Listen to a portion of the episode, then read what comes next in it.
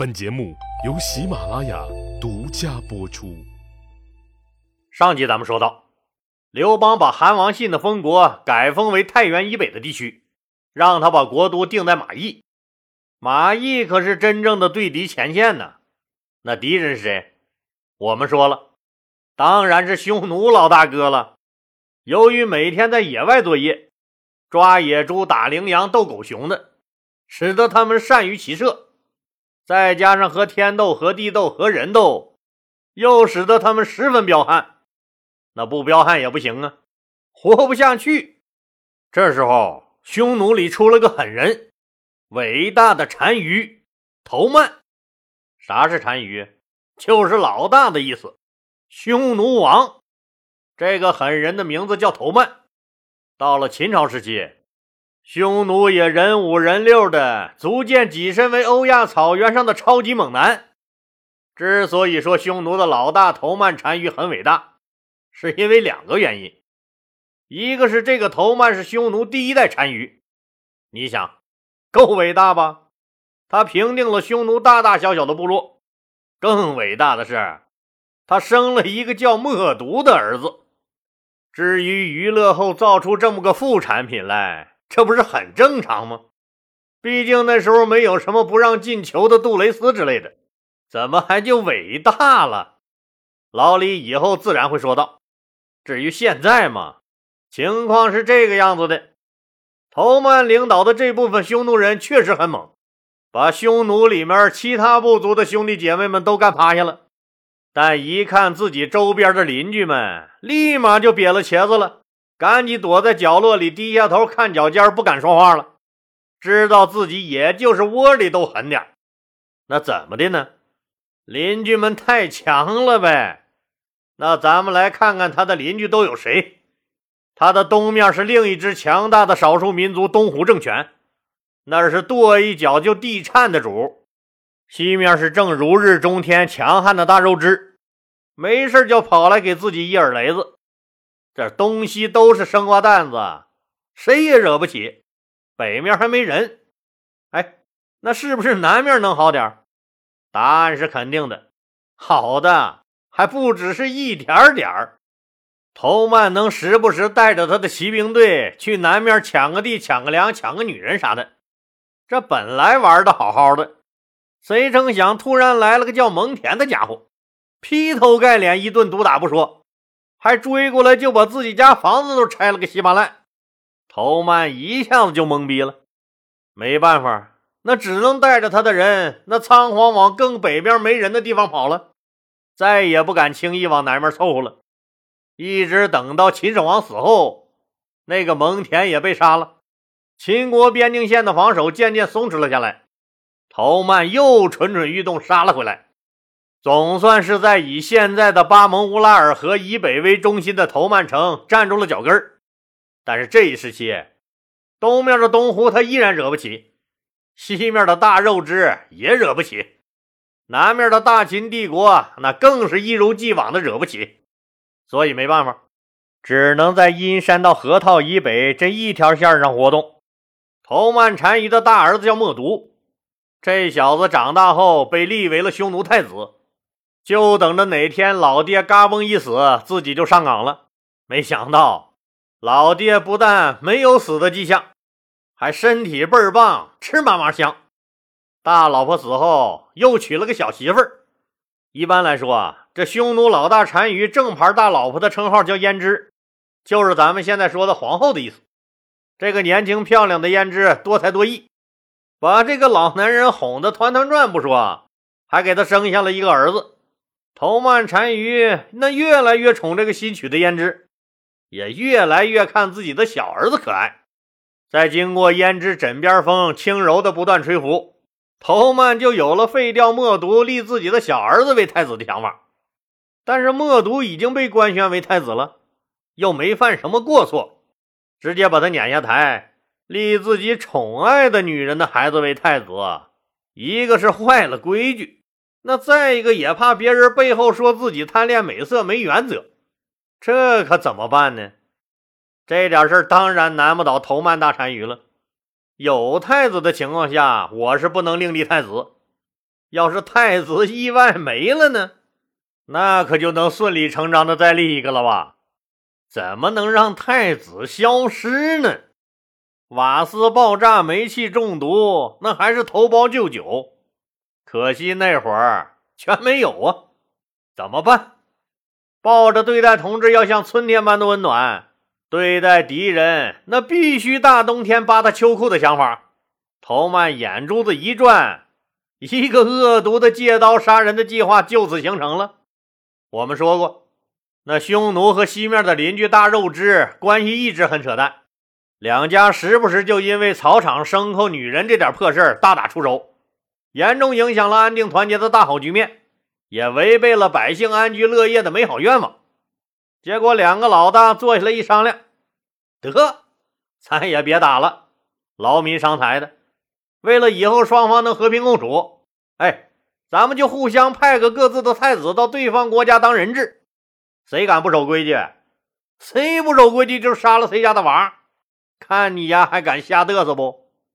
为了借刀杀儿，那头曼可是下了很大的决心。这盘棋也是下得很大呀，居然不惜和大肉之开战。儿子默毒刚到大肉之当人质没几天，头曼单于就单方面撕毁和平协议，悍然出兵攻打大肉之。得到匈奴攻打大肉之的消息，这默毒顿时就明白了老爹的意图，痛心到了极点。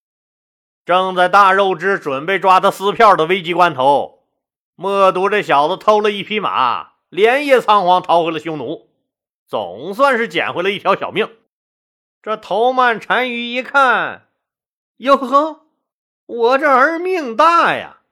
这样居然你都死不了，那就再带兵去前线冲锋陷阵去吧，死了算你是烈士。就给他拨了一万骑兵，让他再去前线打仗。当然了。这场仗不是头曼单于真心要打，一看目的也实现不了了，干脆主动认了个怂，让人带了厚礼去大肉之拜了码头，这仗也就不打了。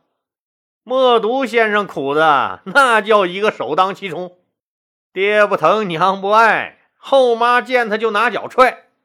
自从他知道父亲想借大肉之之手杀掉自己的那一刻起，他对自己的父亲头曼。就只剩下不共戴天的仇恨了。这时候他才看出来，这老头子坏得很，人品也差的没法看，恨不得立即就杀了老家伙。但默读也知道，现在还不是时候。这支一万人的骑兵队和父亲手里的兵比，那根本不算什么。最主要是，自己这一万人恐怕并不绝对听命于自己。现在动手就是死路一条。为了把这支骑兵队伍中的每个勇士，那都训练成为必须是只忠于自己一个人的死士，淘汰掉那些生有异心的人。默毒绞尽脑汁琢磨着应该怎么调教他们。他首先想到让士兵们学会看自己的脸色行事。后来实验了一下，默毒都觉得自己变过几次脸了。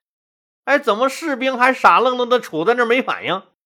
后来一照镜子才知道，我去，自己天天在野外大太阳底下晒着，脸比那包黑子估计都黑，自己都把脸憋成猴屁股了，而士兵眼里看到的还是他那张黑漆漆的脸。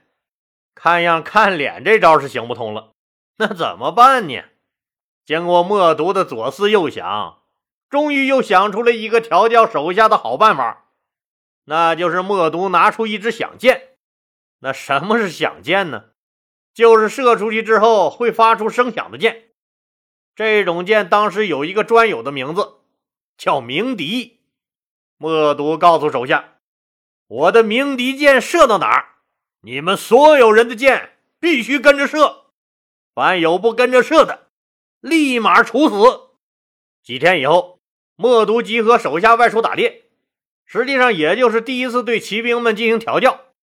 远远的发现前面有一只野猪，默读拉弓放箭，射出了鸣笛。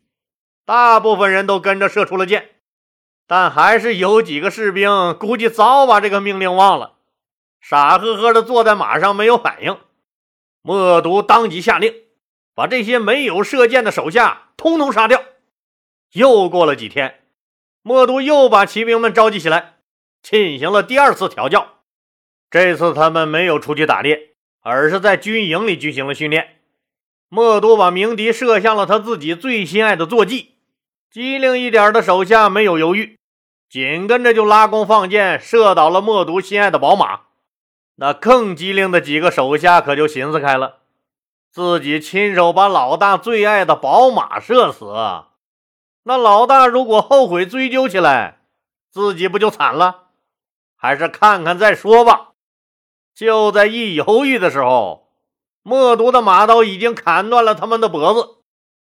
又过了几天，骑兵们再一次被集合起来。他们哪能想到，这次更是挑战人性的残酷调教。默毒把鸣笛居然射向了他默毒最宠爱的妻子，那个漂亮女人正在不远处朝他们微笑呢。经过前两次的教训，大部分人学乖了，紧跟着默毒把箭射向了那个可怜的女人。当然了，也还是有一些骑兵觉得野猪和马毕竟都是动物，而现在面对的却是一个活生生的人，而且是他们老大默毒每天心里想着、怀里抱着、身下压着的最心爱的女人。于是他们迟疑了。就在这迟疑的一刹那。默毒的马刀已经砍断了他们的脖子。经过了这一次最残酷的调教，剩下的骑兵都唯命是从了。但是默毒的终极目标却是所有人心中神一样的存在的人——自己的父亲头曼单于。面对着头曼单于，这些个手下还能听话吗？默都逮了个机会，又一次把鸣笛射向了老爹头曼单于的坐骑，手下们都愣住了。不管以前射的马呀、女人呀，那可都是您老自己的东西，您当然有权处置了。可现在您让我们射的，那可是我们敬爱的最高领袖的东西，这个您可没权处置呀。射还是不射呢？默读再次告诉大家一个血淋淋的事实：不跟着射，只有死路一条。那几个还在犹豫的手下瞬间就被砍了头了。虽然这事儿过后，默读受到了头曼大单于严厉的责罚，但他知道自己的军队成了，剩下的骑兵已经能完全听命于自己了。公元前二零九年的一天。默毒终于等来了机会，他老爹头曼单于外出打猎，默毒带着手下骑兵随行。当最佳时机出现时，默毒最后一次射出了他的鸣笛，目标头曼单于。见鸣笛响了，骑兵们条件反射般的全部把手中的箭射向了最高领袖头曼单于，瞬间就被射成了一只刺猬。杀了老爹以后，默毒没有丝毫手软，他将陷害他的后妈和弟弟以及不服从的大臣们全部处死，夺取了匈奴的最高权力，自立为新一任的匈奴单于。在他的领导下，匈奴人走出了广阔的蒙古大草原，彻底开启了和中原大汉王朝的百年恩怨。但出关之前，还有几件事要了结，那就是左邻右舍必须除掉。他们欺负自己几十年了，也该让他们尝一尝挨打受气的滋味了。但东面的东湖和西面的大肉汁都太强大了，于是默毒也只能是忍辱负重，加紧训练军队，等待时机。就在他默默使劲憋大招，还没等去找人家呢，人家东湖主动派人找上门了。东湖的使者告诉默毒：“听说你老爹死了。”我们老大想要你老爹骑过的那匹宝马。一听这话，这就是赤裸裸的欺负人呢！大臣们全都炸了。人死了，你们不说来吊唁一下，张嘴就是要东西，什么玩意儿？这可是咱们匈奴最好的千里马呀！不能就这么便宜给了他东湖。对，不能给，不能给！大臣们在底下吵吵嚷嚷。默读笑了，哎，何必为了一匹马和好邻居伤了和气呢？咱们马上给人家送过去，并好吃好喝招待了东湖使者。得到了宝马的东湖单于哈哈大笑：“小毛孩子，你爹活着的时候就不敢炸刺儿，看来你更是怂包一个。”没过几天，东湖又派使者来了，告诉默读：“听说单于您新娶了一个漂亮的胭脂，我们老大说了，他想要你的胭脂。胭脂老李刚才说过，就是皇后。”这次默读手下的大臣们再也坐不住了。老虎不发猫，你东湖还以为我们病危了？于是，一致对默读喊道：“东湖简直太欺负人了！老大，咱们干他们吧！”默读又一次笑了：“哎，你看看你们，何必为了一个小女子和好邻居伤了和气呢？”咱们洗得干干净净的，马上给人家送过去，又好吃好喝，招待了东湖的使者一回。一看默读这么怂包，得到美女的东湖单于嘴都笑歪了。小子呀，小子，你照你爹差远了。你爹好歹还是有点血性的，那老家伙在的时候，我边境上还不敢大意。每天派那么多人守着边境，劳民伤财、怨声载道的。这下好了，兄弟们都能回来歇歇了。就你这怂蛋样，借你他妈八个胆儿，你也不敢过我这头越界一步。就把边境上的重兵抽调回来一部分，带薪休假了。东湖朝中大臣和士兵们也都认为，匈奴已经羸弱的不堪一击了。所有人的尾巴也都翘上了天。好了，今天啊就说到这儿吧，谢谢大家。